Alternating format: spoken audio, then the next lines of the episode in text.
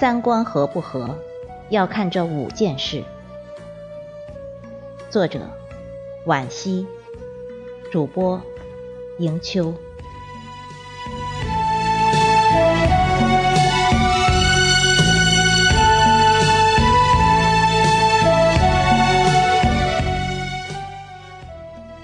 有个年轻读者来问我，常常听你们说三观，可三观到底是什么？我回答：世界观、人生观、价值观。他发了个翻白眼的表情过来。我知道是这三个，问题是他们具体指什么？怎样来判断他的三观和我的差多远？我一想，也对，九个字怎么概括得了一个人的脾性品德呢？又怎么能靠着这些空荡荡的概念去鉴别终身伴侣？可操作性和可信度都太低了。认真思索之后，我整理出了五个问题，他们或许能把所谓的三观具象化、生活化。给择偶中的男男女女们做一个简单的参考。第一，你们聊得到一起吗？上个世纪三十年代，上海名媛郭婉莹的未婚夫给她送了一双美国丝袜，并当面夸赞说：“这丝袜真结实，穿一年也不会破。”郭婉莹大骇，无法想象自己该怎样和一个谈论丝袜的男人过一生，于是坚持退婚。No fun，他解释说，一生太长，要和有趣的人在一起，而有趣的最基本前提就是谈得来。谈得来，看起来只是简简单单的三个字。考验的却是两个人的认知、兴趣、眼界、逻辑思维等因素构成的共同语言。说得到一起并不容易，它是需要条件的。首先，知识储备量不能相差太多，接得上对方的话，也听得懂那些暗藏的典故和笑点。才能在精妙处会心一笑。聊天其实也需要棋逢对手。其次，兴趣爱好必须有重合之处。共同爱好的存在，能使聊天内容得到扩充和延伸。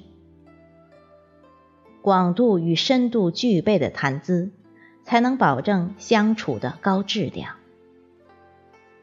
最后，思考角度大致相同。人与人之间的大部分矛盾，都源自于角度的不同。其实，并无对错之分，但固有立场差异，却常常导致话不投机半句多。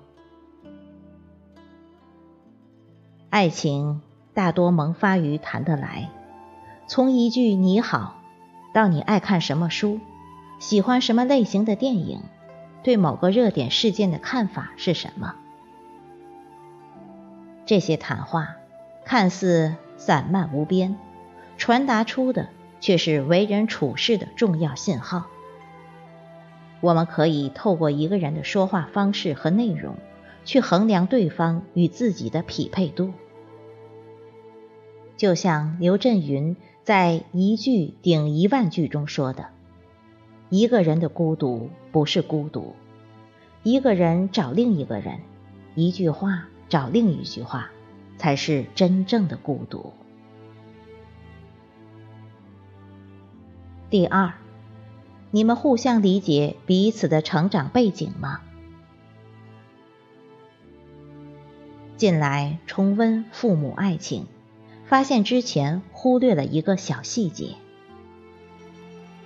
这个细节发生在两人相识之初。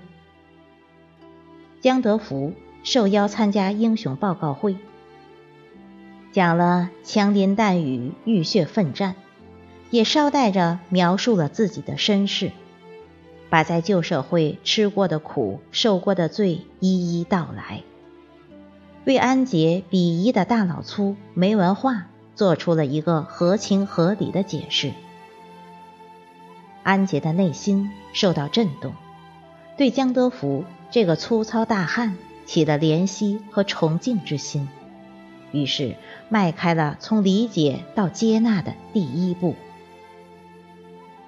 这里让人想到了不起的盖茨比里的经典句子：当你想批评别人时，记住，并不是世界上所有人都和你有一样的条件。我们在恋爱中最常犯的毛病之一。就是以己度人，尤其是在恋爱择偶上，许多人都过于强调求同而忽视存异，想当然把自己作为衡量标尺。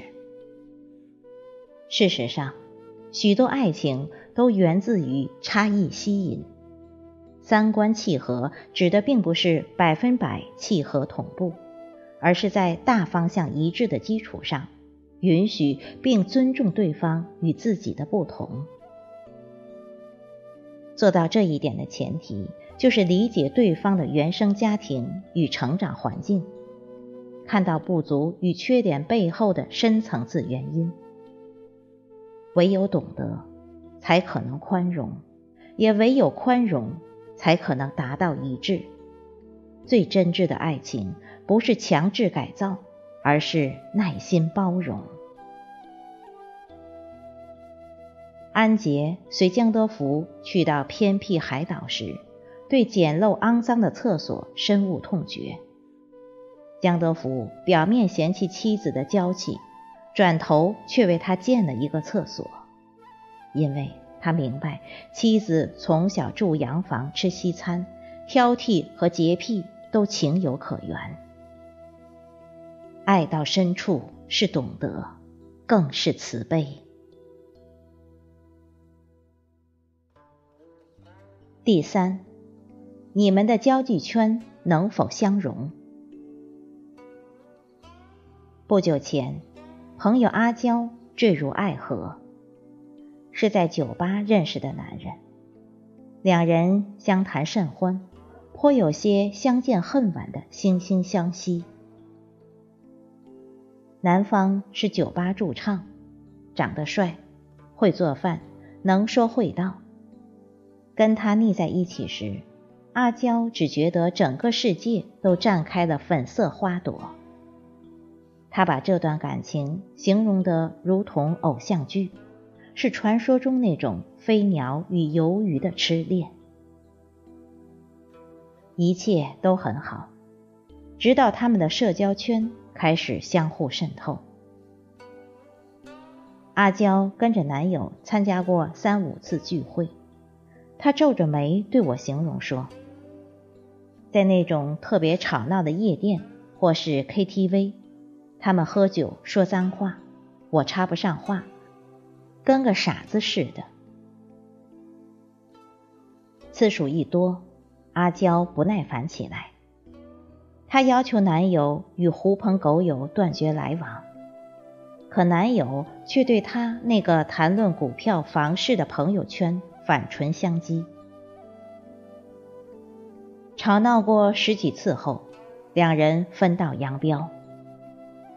所谓的痴恋，不过是在错误的时间与地点，跟另一个世界的人谈了一场不合时宜的恋爱。一个人的圈子，其实就是一面镜子，能清晰明了的映出他的生活、思想、习性。